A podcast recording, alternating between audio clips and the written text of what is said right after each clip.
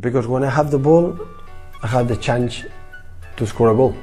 And when I have the ball, the opponent has the chance to score a goal. And that's why I want the ball as much as possible. I'm European champion, so I'm not one of of the bottle. I'm a, I think I'm a special one. Playing football, it's like a orchestra, but it's a silent song. I like heavy metal more. Como faço em todos os clubes onde tenho passado. Os jogadores do Benfica para o ano vão, vão jogar o dobro que jogaram o ano passado. Só isso. E o dobro se calhar é pouco. Olá pessoal, bem-vindos a Scout Talks, entrevistas aos principais intervenientes do jogo. Saímos a jogar com qualquer convidado.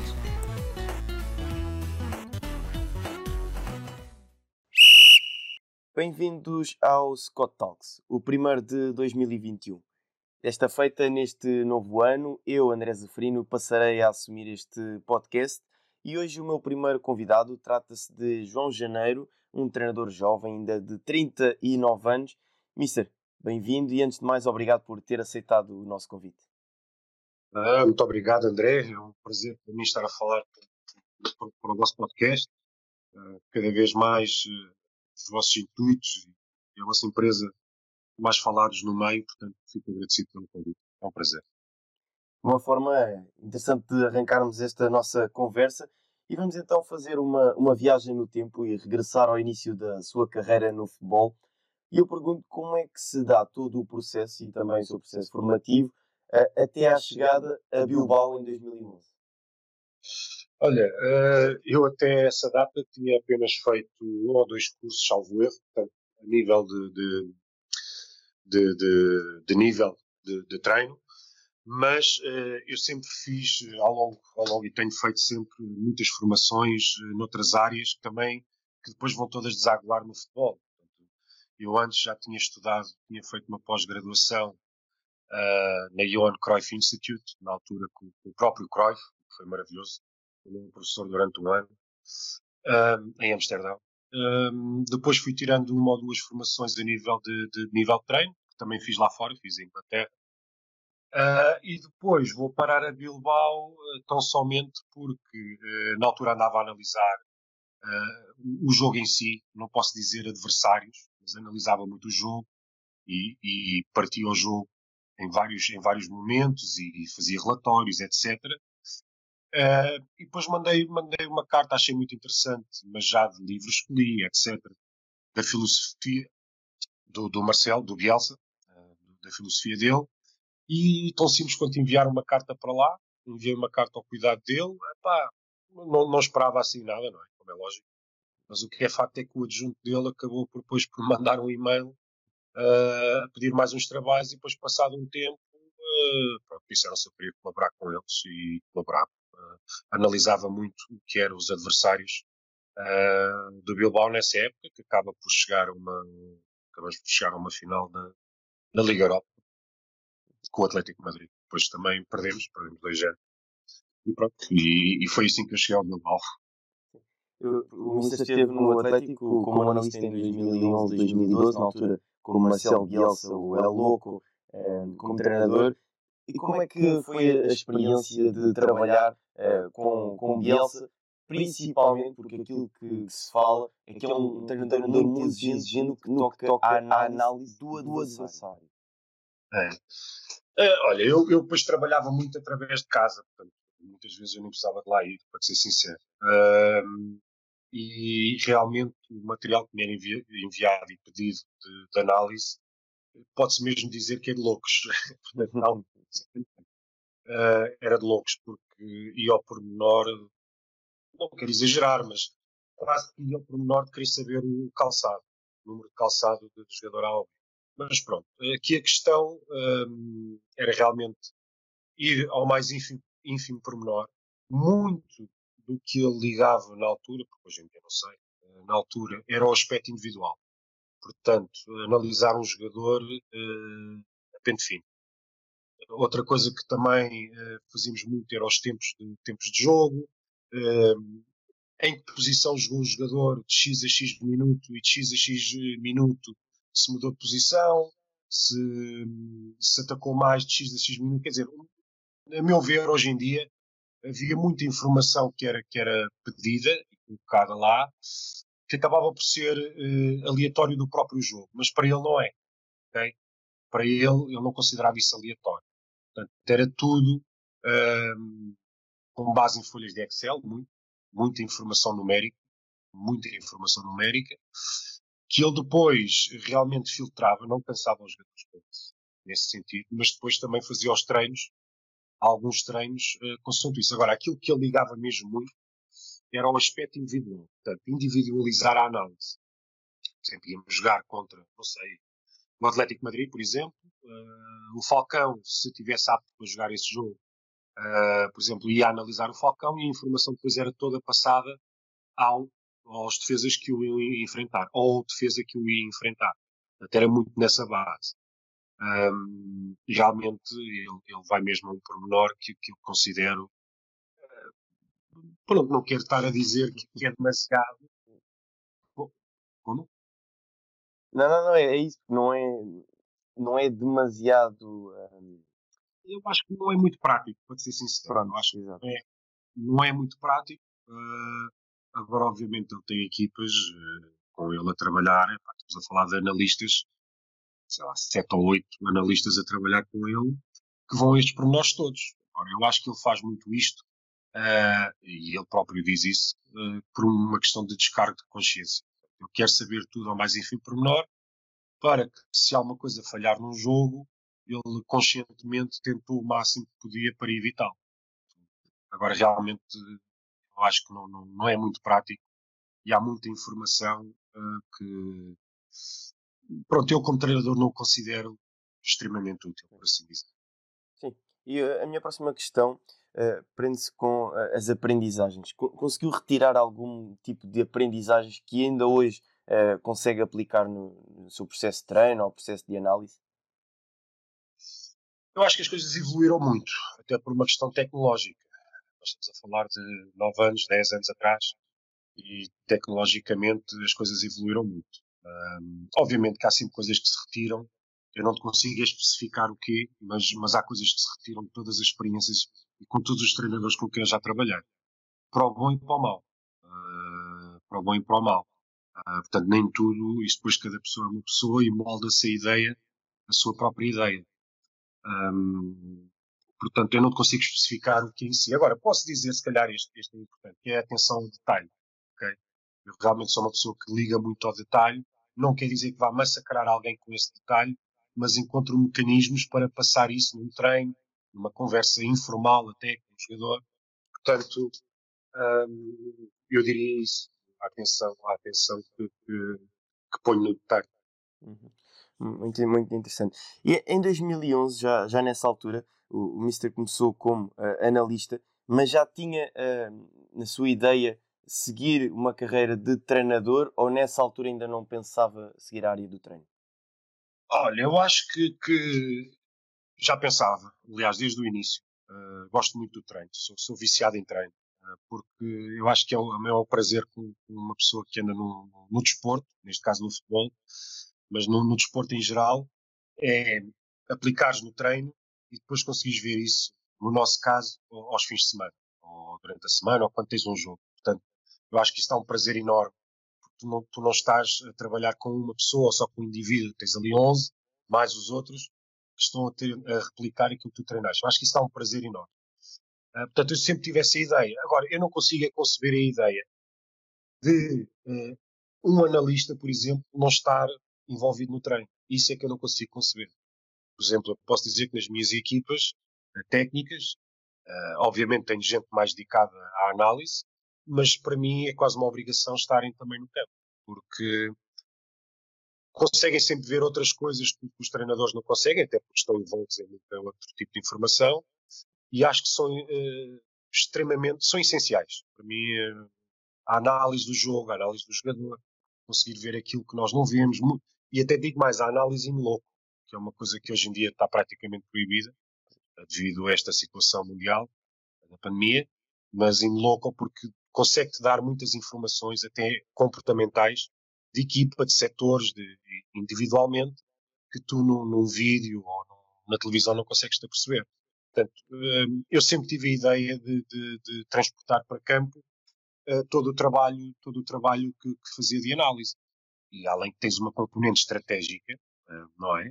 semanalmente, tens uma componente estratégica a aplicar no próximo jogo e, e aí palavra do analista tem, tem um peso enorme. Portanto, eu não consigo, hoje em dia, não consigo relacionar.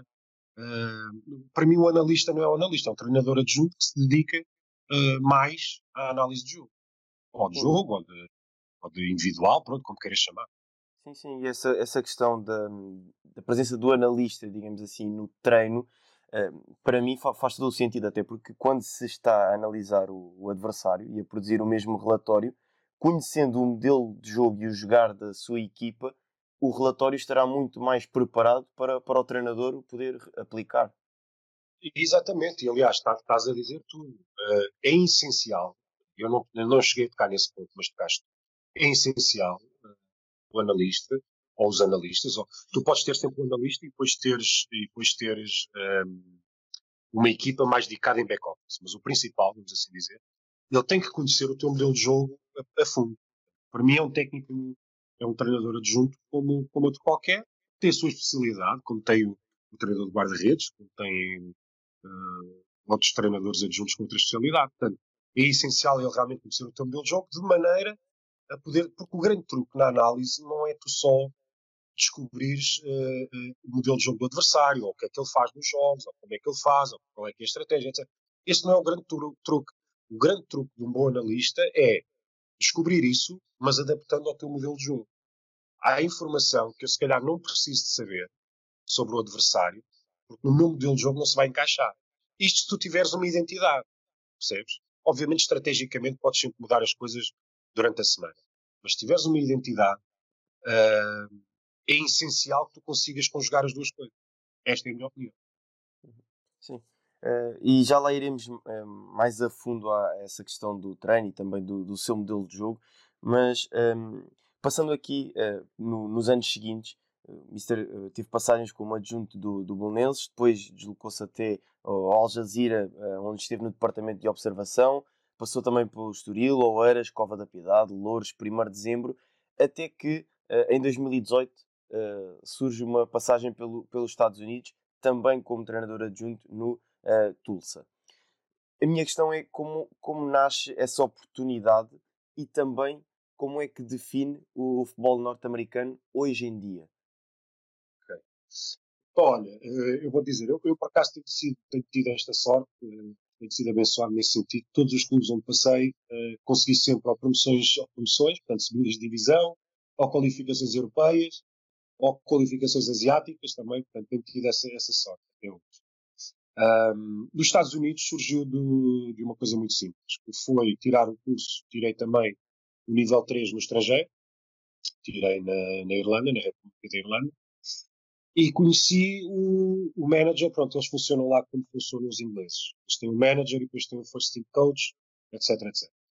E conheci-o lá, pá, e, e ele convidou. Ele convidou-me para ir para os Estados Unidos. Eh, porquê? Porque o intuito ali não foi tanto o intuito esportivo, mas o intuito de remodelação.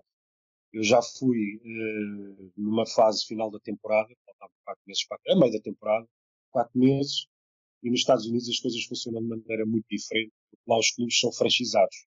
Portanto, são negócios, não são. Hoje em dia aqui também, a realidade é essa, mas lá funciona de uma maneira muito diferente, a nível de lei e de, e de compra. Por exemplo, tu se quiseres vais lá e compras o clube e, e, e pronto, vendes, vendes uh, os direitos televisivos, pronto, é tudo independente, por assim dizer. E o grande intuito foi de implementar na academia do clube uh, e, nos, e, na própria equipa principal uh, ensinamentos de periodização tática. Eles ficaram, gostaram de essas coisas da periodização tática uh, e eu fui para lá implementar isso, que hoje em dia, pronto, à época, eu só lá tive quatro meses, porque depois recebi o convite para voltar à Europa, mas estive lá quatro meses e hoje em dia estou a usar, eu falo com o treinador continuo a falar muito bem com o treinador da equipa e, e estão radiantes, porque as coisas estão a correr bem, os jogadores gostam um, e, portanto, tudo, tudo corre bem. Uh, como eu vejo os campeonatos lá, olha, eu acho que, que é, é muito diferente. É muito diferente. Não é melhor, não é pior. É muito diferente. Acho que te dá uma grande componente de gozo como treinador, porque o grande objetivo lá é jogar. Jogares, mas com portanto, as tuas táticas e as tuas estratégias têm que se basear tudo uh, no jogo para a frente. Um, o que para nós europeus pode causar algum, alguma estranheza, porque nós gostamos muito de, de equilibrar e, pronto, a meu ver, muito bem, equilibrar a equipa, ter princípios defensivos, etc. Mas é um jogo nos Estados Unidos, é um jogo bastante agressivo, não param durante 95 minutos. Há muita qualidade, atenção, na minha ótica, há muita qualidade lá para ser explorada, não só pelos americanos, mas uh, por toda aquela envolvência da América Latina e da América do Sul. Portanto, muitos jogadores que jogam nos Estados Unidos vêm de, de, desses mercados, Brasil, Uruguai, Honduras, desses países, e há muita qualidade técnica, muita raça, muita aptitude, e depois baseia-se tudo num espetáculo. Repara, é normalíssimo um jogo ficar lá 3 a 2, 4 a 3, 2-0, 3-0, portanto tem que haver gols. E isso é que faz a ownership, os donos do clube, ficarem contentes. Por isso é que, por isso, porque isso é que chama público ao estádio. E eles têm grandes componentes de negócio à volta do estádio. Portanto, de merchandising, de marketing. Portanto, é um jogo completamente distinto daquilo que é aqui na Europa. Eu vejo, eu vejo o mercado norte-americano com, com uma, muita competência, com, com, muitas condições para desenvolveres um bom trabalho. Tem, todos os clubes lá têm excelentes condições. Um, e pronto, e aquilo baseia-se tudo na base de tu tentares divertir quem está a assistir. Ok? Tu tens que divertir quem está a assistir. Um, agora, há muitas diferenças. Há muitas diferenças, por exemplo, a nível de estágios. Quem paga os estágios são os adversários. Uh, eles não têm o hábito de, de fazer uma alimentação em conjunto. Um, há muitas diferenças nesse sentido. Agora, é um mercado que eu acho que cada vez é mais acessível. Uh, pena realmente esta, esta, mas isto a todos os níveis esta pandemia porque está em crescendo, é um mercado que está em crescendo. Aquilo que falta realmente a sério uh, no continente uh, americano é uma competição internacional de renome. Eles têm a CONCACAF, etc., mas não é, não é uma coisa que se ligue muito. Agora, internamente, é bastante competitivo. Como eu digo, tem muita qualidade. O recrutamento é feito de uma maneira completamente diferente dos europeus. Portanto, eles, eles vão aos drafts não sei se estás familiar, se conheces drafts, pronto. Mas os drafts onde vais buscar aqueles que tu gostas, tu achas melhores para, para, para a tua equipa às universidades e depois realmente também têm um contrato, também contratam uh, em Portugal. Eu, por exemplo, eu já saí dos Estados Unidos, este treinador com quem eu trabalhei já me pediu jogador português e eu meti lá jogadores portugueses. Uh, Ajudei-os e eles, eles foram para lá e gostaram bastante da experiência e, e, realmente conseguem sentir a diferença. Principalmente como jogador vais sentir muita diferença. E eles têm muito também o treino individual, pronto, são coisas muito diferentes daquilo, daquilo que nós temos, nós temos na Europa. Agora, eu acho que, apesar de, de toda a diferença, é o que eu, eu volto a frisar, não é melhor, não é pior, é muito diferente, é muito diferente. E acaba por ser um treinador a espaços é bastante prazeroso espaços, tu tiras muito prazer daqui. Uh, mas pronto, é isto. E, e, as seleções, as seleções americanas cada vez também uh, estão melhores, porque eles, eles, têm uma grande mescla de, de, nacionalidades e de culturas e conseguem juntar aquilo tudo, fazer ali um, um bom cozinhado, por assim dizer. E, e, pronto, é um país, é um país que não olha a meios para atingir os fins. Portanto, quando, quando uma equipa, se estás numa equipa cujo dono decide, é pá, é para sermos os melhores nisto, seja lá marcar mais gols ou, ou ser campeão, ele vai-te dar todas as condições. Essa é a verdade. Eu fui para lá numa altura em que aquilo estava tudo em remodelação, o dono tinha acabado, o novo dono tinha acabado de comprar o clube e, e pronto, aqueles jogadores, os jogadores que lá estavam, grande parte depois saiu e começou-se a construir daí e agora já, já se começa a ver resultados.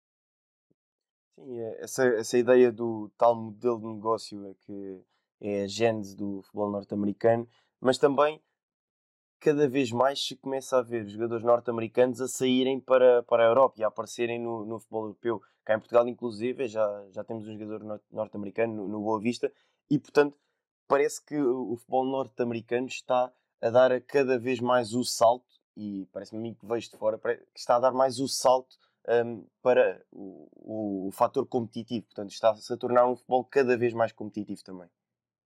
Sim, não, o, o, futebol em si, portanto, internamente é ultra competitivo. Primeira divisão, segunda divisão, todos os jogos são televisionados lá, todos. Os estádios estão sempre cheios, eh, não nesta altura, nós sabemos, mas está sempre tudo cheio. Um, grandes promoções, tens que fazer promoções na rádio, tens que fazer promoções na, na televisão, tens também um grande cariz social que aqui os clubes se reservam muito, tens um cariz social enorme, hospitais, apoiar causas, etc. Um, e o potencial está lá, há muito potencial. Estavas a falar do Canon, que foi para a Boa Vista, mas há muitos jogadores lá com muita qualidade. Agora, nós também sabemos que o futebol hoje em dia nós não podemos ser naivos, ingênuos ao ponto de pensar que só a qualidade basta. Não é verdade. Tanto para treinadores como para jogadores, só a qualidade não basta. Muitas outras coisas à volta do jogo uh, que interessam.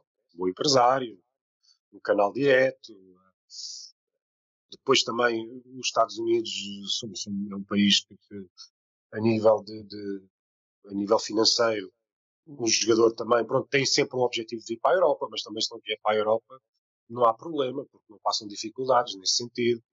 Uh, portanto é, é, muito diferente. É, são mercados muito diferentes. E eles têm um mercado interno bastante competitivo no que diz respeito a contratações e dispensas portanto, uh, fazem muito isso até trocas fazem entre clubes para tu veres como é olha para tu teres uma ideia como eu fui para lá, foi numa altura conturbada, uh, muitos jogadores já estavam de saída e nós, os clubes lá, por exemplo, tu podes pedir de empréstimo um jogador para um jogo.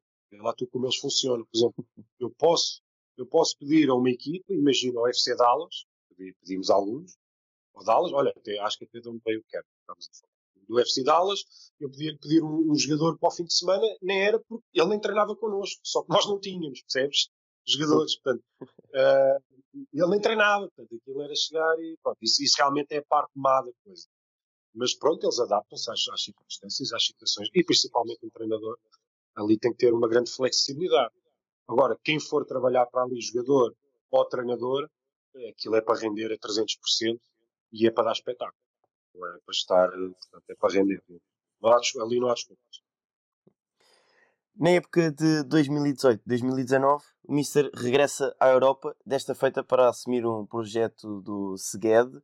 Uh, e a minha questão é, nesta fase da sua carreira, o que o leva até à terceira divisão húngara? Olha, o que me levou foi principalmente porque eu fiz algumas palestras uh, sobre, sobre o jogo, sobre táticas, previsação, etc. Uh, eh, fiz ir para alguns países, fui convidado para, para lá ir também palestrar sobre isso, antes de ir para os Estados Unidos até, pronto, e houve alguns clubes que ficaram interessados. Uh, mas eu, entretanto, fui para os Estados Unidos e depois, quando estava lá, uh, realmente fizeram uma proposta muito boa, muito boa, uh, até porque a nível de projeto, condições laborais, etc., uma coisa excepcional, e eu decidi aceitar. uma terceira divisão lá é a nossa segunda cá, para ser sincero. muito competitiva, muita qualidade, boa capacidade financeira, jogadores também uh, bons, uh, e o objetivo, claro, era subir divisão, e pronto, subimos divisão, uh, mas muito também diferente, muito diferente de Portugal, e pronto, e foi para assumir uma equipa, e eu, eu decidi arriscar, e olha, dei-me bem, e, e, e gostei bastante da experiência. Sim, porque o Missa conseguiu a promoção logo na, na sua primeira época, terminando em primeiro lugar com 68 pontos, se não estou em erro, um, depois, na, na, segunda, na segunda época, uh, terminou no 12 lugar, com 34 pontos, já numa segunda liga. Um, e, portanto, como é que caracteriza este projeto que já era de segundo escalão? Porque neste momento estão em 15 lugar. Sim, uh, pronto. Uh, o que eu te digo é que quando eu fui para lá, o objetivo, lá está, o objetivo não era subir divisão, apesar das excelentes condições. Porquê? Porque faltavam 16 jornadas para o final e estávamos a 9 pontos da subida. E só subia um, uma equipa. Uh, conseguimos dar a volta à situação, por acaso, excelentes jogadores, excelente mentalidade, pá, jogadores de, de profissionais, completamente. Ah, porque lá a terceira divisão é profissional. É um pouco como aos ingleses. Okay? Tens a League One, também, por exemplo, é parecido. Uh, conseguimos, porque conseguimos fazer 14 vitórias de uma vez só, subimos divisão E depois, no ano, no, quando subimos divisão, também vamos inaugurar um novo estádio, um estádio no valor de 45 milhões, que até tive influência até a nível arquitetónico de, pistas de balneários, etc.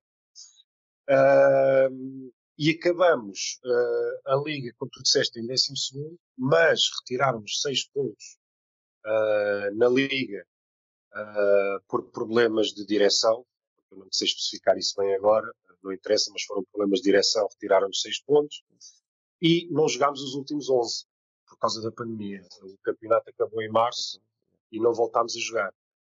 Uh, ficámos a 5 pontos na altura, salvo erro, do quinto lugar. E, portanto, o objetivo era os 5 primeiros, porque acabando nos 5 primeiros havia uma compensação financeira grande por parte do governo para o clube.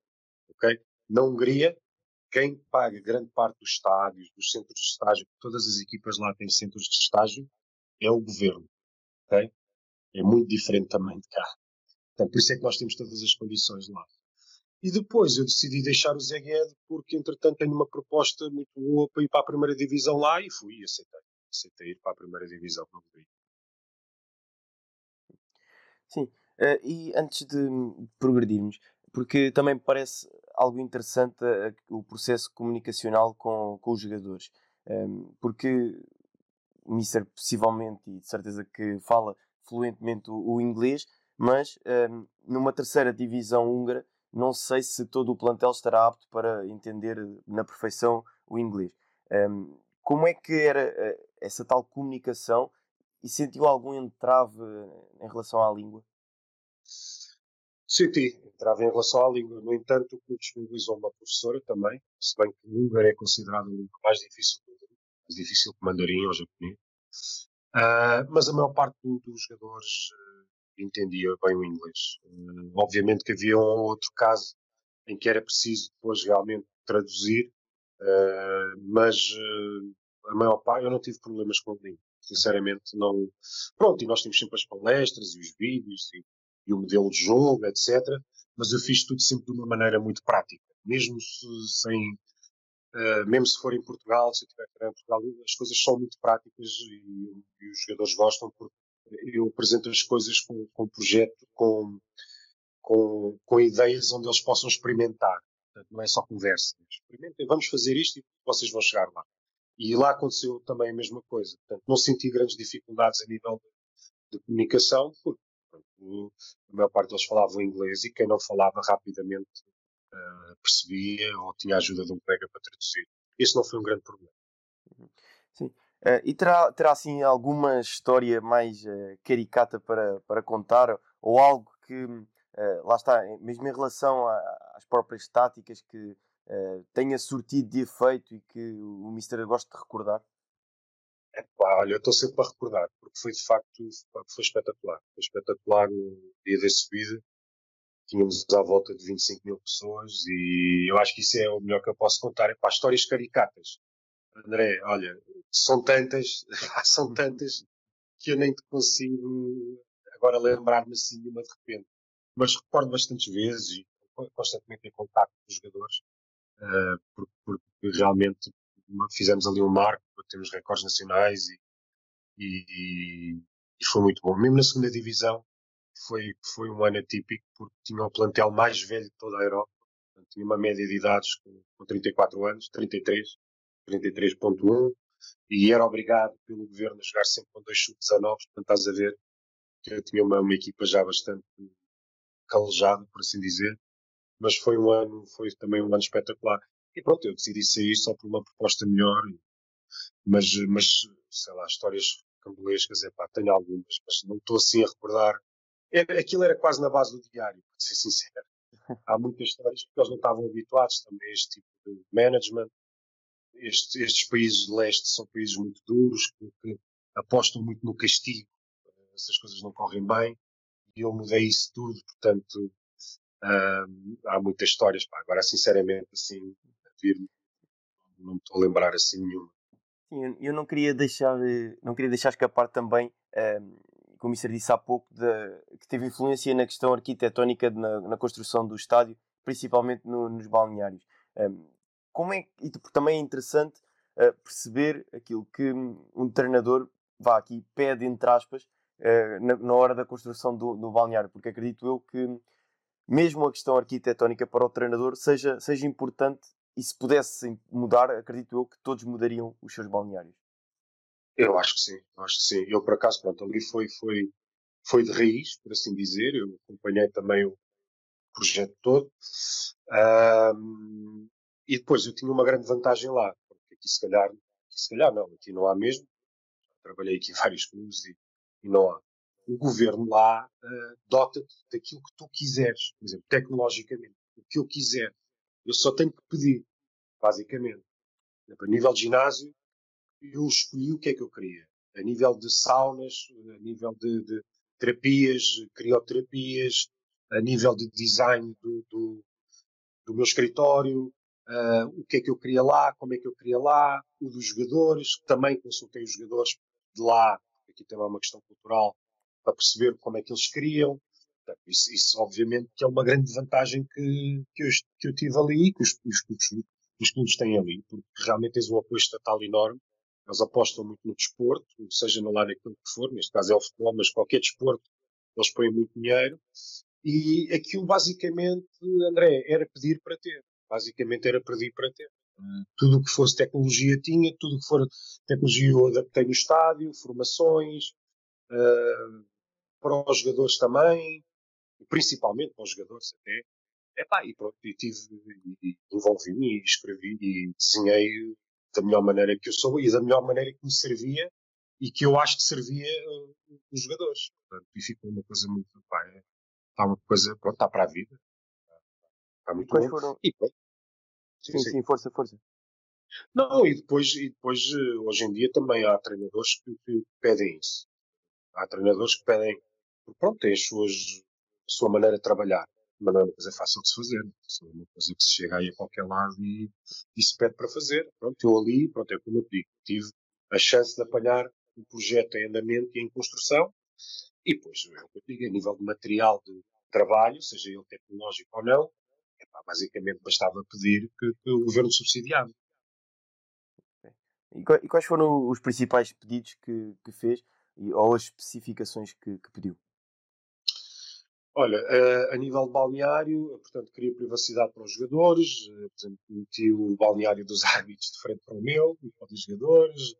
Eh, a nível de metros quadrados também mudei, meti uma área de balneário no meu, meti uma área de balneário, meti uma área de análise, lá está, de análise, grandes televisores, flat screens, com, eu posso dizer que, por exemplo, uma das televisões que comprei, que é um touchscreen, comprei três, cada uma custava à volta de 25, 30 mil euros. Portanto, estás a ver, são valores elevados.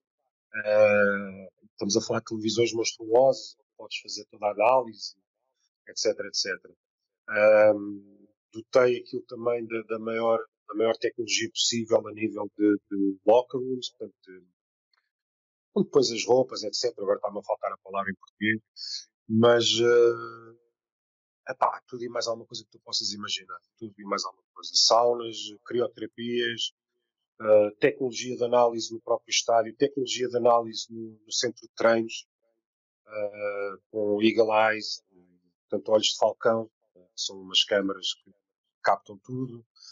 Uh, e depois, pronto, também aquelas coisas normais que hoje em dia já toda a gente usa, GPS, etc, etc. Mas que na altura, ali no clube, não, não estavam a usar ainda. Eu adaptei tecnologicamente e pronto, e meti-os a fazer muitas formações a nível de clube, construí a própria estrutura do clube, outras áreas que não têm nada a ver com isso, mas que ajudei bastante, que foi criar um departamento de comunicação, um departamento de marketing, depois todo, tudo o que envolve a nível tecnológico e de recursos humanos que possas imaginar. Sim. E acredito que o Mister deve ter algumas fotografias guardadas de, desses balneários. Uh, dos balneários tenho até, pá, tenho que procurar, mas devo ter.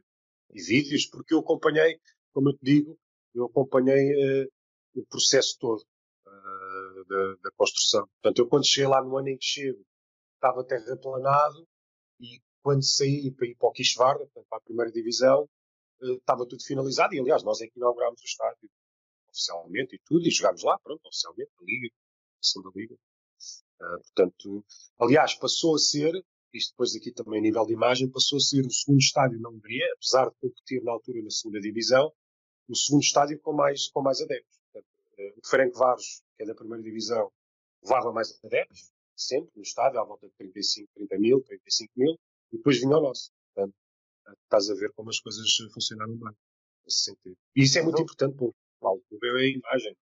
Sim, sim, sim, sim. Então eu ia pedir-lhe, se depois fosse possível, que o Mister nos enviasse até para eh, eu próprio ver, porque obviamente estou curioso, eh, mas também para partilharmos com, com os nossos ouvintes nas nossas redes sociais. Está bem, eu tenho, pá, te- tens é que, tenho que pesquisar, porque isso deve estar alguns aí num, num disco qualquer, mas, mas eu, vou, eu vou procurar e, e, e mando. E mando. Ok. Entre hoje e amanhã, ok. Então já sabem, depois passem pelas nossas redes sociais porque vamos eh, ver como é que é foi o balneário e toda a estrutura que o, que o Mister desenhou e teve influência. Vamos avançar então para. Sim, força, Mister. Inclusive a dos adversários também. mas muito interessante, muito interessante mesmo.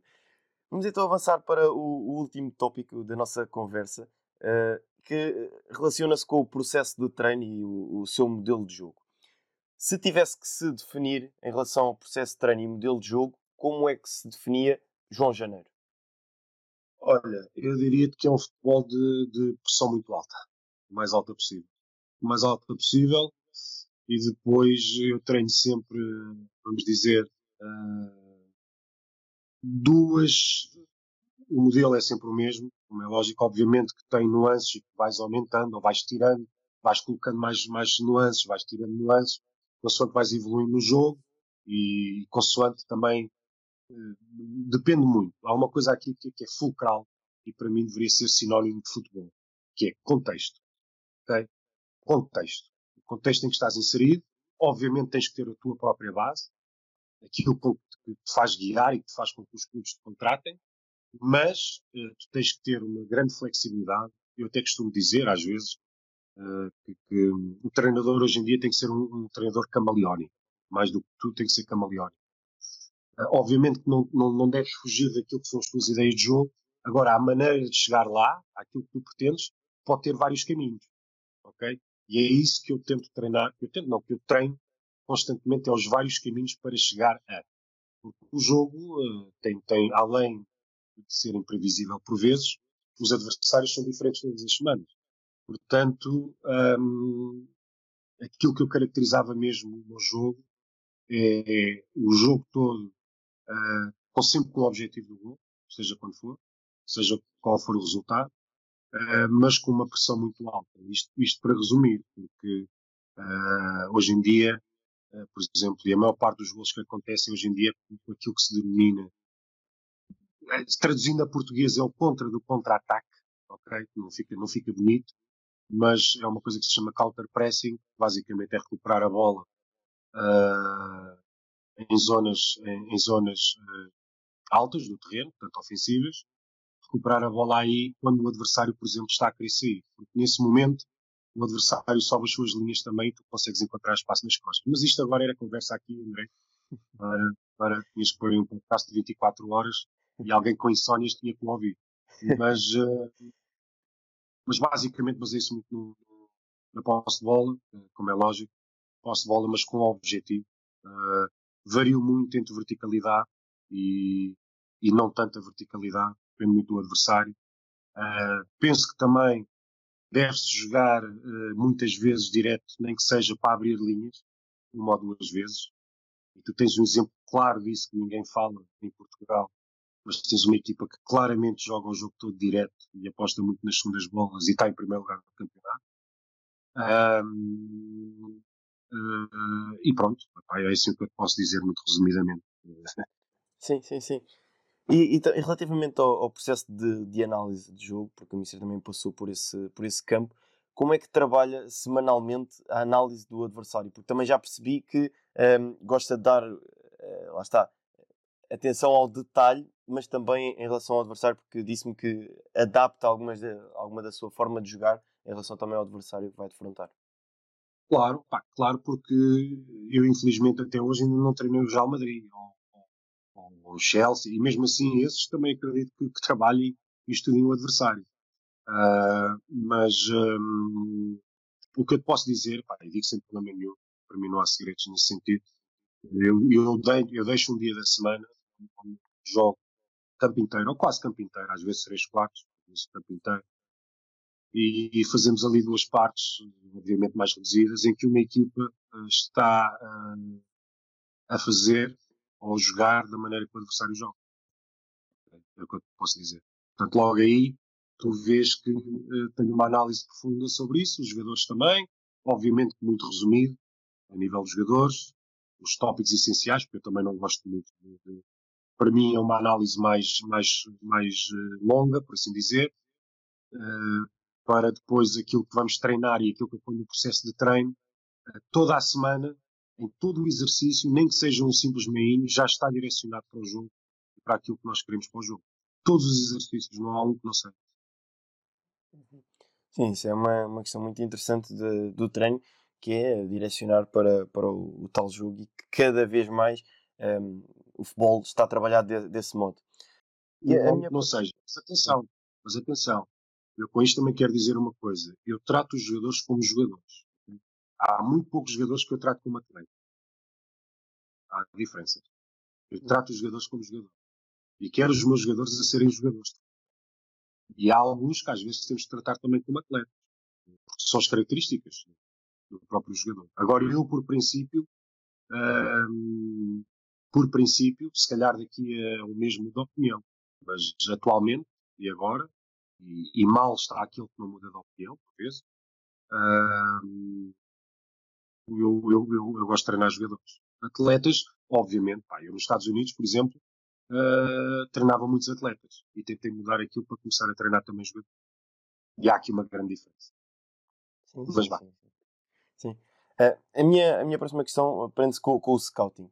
Eh, qual é a importância que o Mister dá ao scouting e se gosta também de um, ehm, ter influência no processo de identificação e também seleção de jogadores? Eu acho que tem que haver, uh, idealmente, no mundo ideal, no mundo cor-de-rosa, uh, o departamento de scouting é essencial para qualquer clube. Uh, essencial. Seja ele um clube com uma grande capacidade financeira, seja ele um clube com, pouca capacidade financeira. Essencial porque agora o que, é, o que é também essencial e isso por isso é que eu digo que tem que ser no mundo ideal que não existe, infelizmente não existe. Eu acho que existe mais em Inglaterra. Inglaterra e Itália também. Eh, porquê? Porque são, são clubes, regra geral, são campeonatos onde se aposta um bocadinho mais, não muito, mas um bocadinho mais, na longevidade do treinador em determinado clube. Okay? Agora, é muito difícil, por exemplo, para um departamento de scouting, uh, se trabalhar com um treinador que daí a três meses está fora. Uh, porque tu contratas ou tentas contratar jogadores que vão de encontrar aquilo que o treinador quer ou precisa para o seu modelo de jogo. Percebes?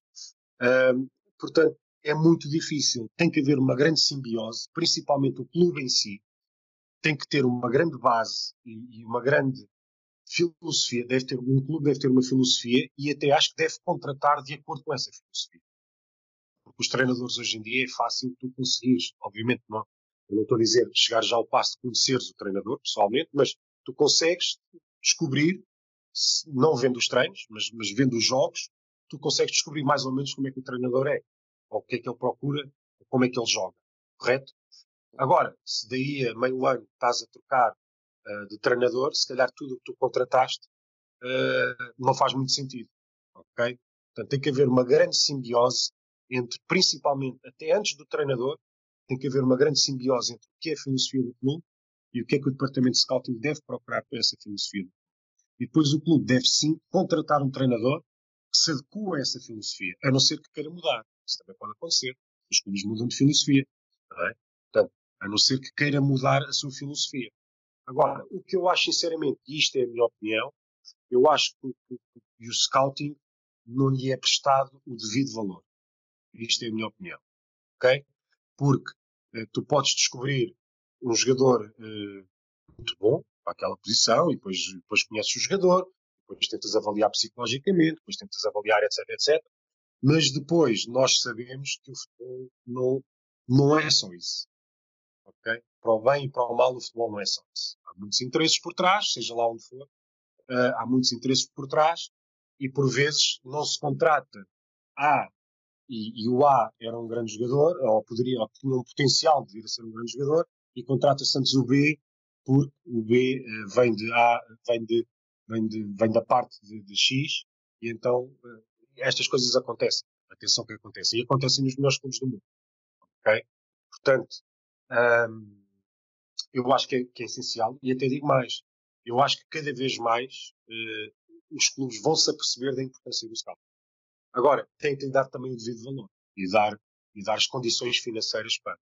Porque um scout, uh, a priori, são profissões que, que também, se não tiveres um bom suporte por parte do clube, pá, gasta-se dinheiro. Deslocações, uh, e depois pode haver também que crescer um grande sentimento de frustração por, por, por tu dizer jogador A, B ou C, depois acabas por ver que A, B ou C vai parar outro clube quando tu anteriormente já tinhas, já tinhas visto que, que era um jogador com potencial. Portanto, eu acho que há muito por fazer no scouting, mas principalmente o que há por fazer é as direções uh, começarem a assumir a importância, a importância que, que o scouting tem, que é tremenda, que é tremenda. E tu vês uh, falando nacional, a nível nacional, portanto, falando de Portugal, para não falar de outros países, falando de Portugal, tu vês que há clubes aqui que já começam a, a dar realmente muita importância ao scouting. E são clubes que não têm tanta capacidade financeira, por exemplo. Não deixa de ser curioso. Não deixa de ser curioso. Sim, mesmo em divisões uh, secundárias do futebol português, já se começa a procurar o scouting, mas depois, lá está, um, quando se abre uma porta, uh, aparece um portão que é essa questão que o Mister está uh, a referir, que é, eu diria, um pouco confiar naquilo que é o scouting, porque apostam no scouting porque acham que faz sentido, mas muitas das vezes acabam por depois, na hora H, não confiar naquilo que é o trabalho do, do scout também, e depois o scout, lá está, gera essa tal frustração porque recomendou A, B e C não, o clube contratou D, esse A, B e C saíram para, para outros clubes, muitas vezes no mesmo campeonato, e acabaram por ter muito sucesso. E depois lá está, o scout fica a olhar e, e, e pensa: se tivéssemos ido buscar, se calhar teria sido melhor. Exatamente. Pá, isso acontece muito, e até digo mais. Eh, mas isto, repare, eu, eu não falo isto como uma crítica por parte da direção. Eu não falo, eu não falo como crítica. Eu falo é que no sentido de tem que se abrir os olhos para isto e dar mais importância a isto. Percebes? Eu não estou a fazer uma crítica destrutiva, eu estou, eu estou a falar no sentido da importância que tem. E porque tem muita importância. Tem muita importância. Agora, neste momento, com, com mais uma vez falo disto, infelizmente, mas com, com o Covid-19 está tudo parado. Porque o scouting também se faz muito nas, nas, nas, nas camadas jovens, está tudo parado. Uh, mas pronto, há sempre tempo e potencial para ir, para ir vendo noutros países todos os campeonatos, jogadores assim mais jovens, mas de facto eu acho que deve ter, para mim, é um dos departamentos que é o must-have, um clube tem que ter. E tem que aproveitar esse departamento. E depois fazer as coisas como deve ser, uh, ver o benefício que, que retira disso, a nível desportivo e a nível financeiro. Obviamente que ao início tu queres é benefício desportivo, e depois mais tarde, se calhar, o clube quer o benefício financeiro que poderá vir daí. É? E também temos de seguir o exemplo de, de, clubes riquíssimos que cada vez mais também vão buscar jogadores uh, às suas camadas jovens, portanto, às camadas jovens do próprio clube, que já foram recrutados anteriormente e que hoje em dia são titularíssimos em grandes equipas. Falar de Manchester, falar de Tottenham, estou a falar de pronto, equipas em, pelo mundo todo, Real Madrid. Portanto, são, são clubes tu se fores ver, tem lá jogadores que vêm da cantera, portanto, vêm da, formação, da formação de base. Uh, e isso anteriormente teve que haver um scouting para isso. É? E é muito importante. E depois tens o outro scouting, que é o scouting para a equipa principal. Ah, pá, que isso é, é, é, absolutamente essencial. Mas lá está, aqui volto a dizer, se, se o departamento de scouting estiver bem uh, alinhavado com o treinador, com a filosofia do clube com aquilo que se procura, maravilha. Muitas vezes o problema é que, pá, depois há, outro, há outros interesses, porque o futebol é mesmo assim. Pronto, há outros interesses que às vezes falam mais alto e, e, e acabas, se calhar, por ficar com uma grande dose de frustração com isso. Eu aposto que não há nenhum treinador no mundo, não há nenhum treinador no mundo uh, que não se tenha sentido frustrado com uma outra contratação que não conseguiu fazer. A realidade é essa. Faz parte do jogo. Agora, porque é que o scouting é bom? Porque tu, quando dás uma solução, não dás só uma solução. Tu dás três ou quatro. Percebes? Dás três ou quatro. E muitas das vezes acaba-se por dar outras três ou quatro. Exatamente. Pronto. Pode acontecer, mas a realidade é que o know-how, o conhecimento, está do lado do, do está daquele lado, está do scout. Portanto, a importância que se deve dar uh, uh, a este tipo vamos dizer, de departamento ou de função, uh, para mim é essencial. É essencial.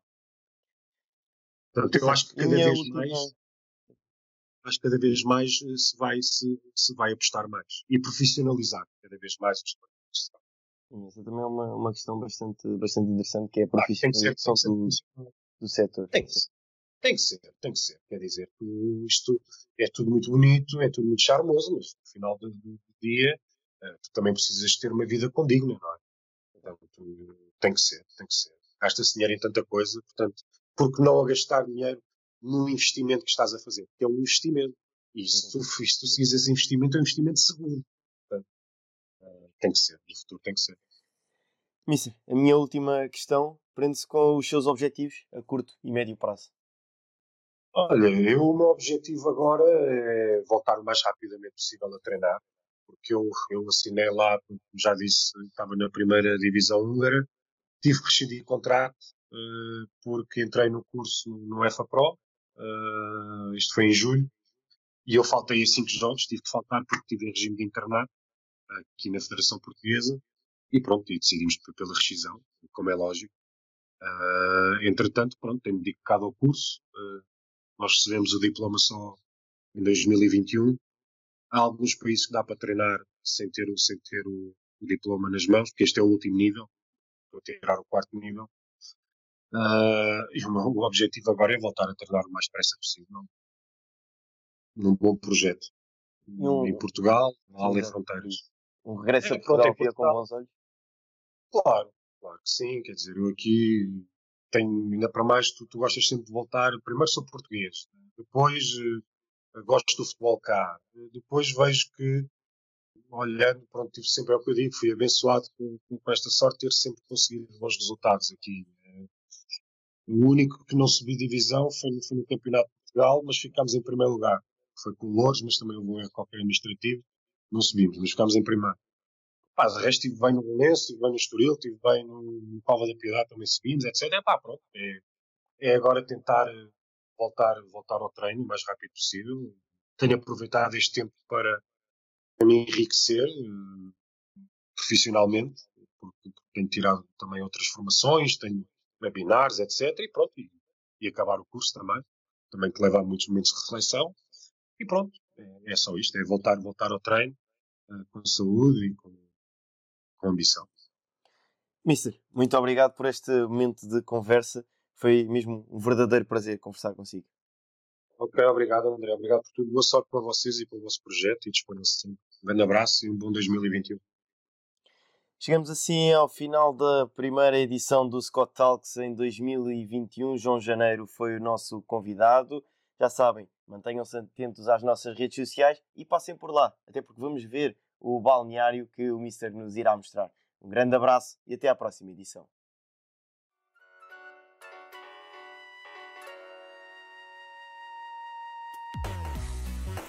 Obrigado por nos terem seguido em mais um episódio. Sigam o ProScout nas redes sociais em Facebook, Twitter, Instagram, YouTube e principalmente no nosso site em www.proscout.pt. Até à próxima!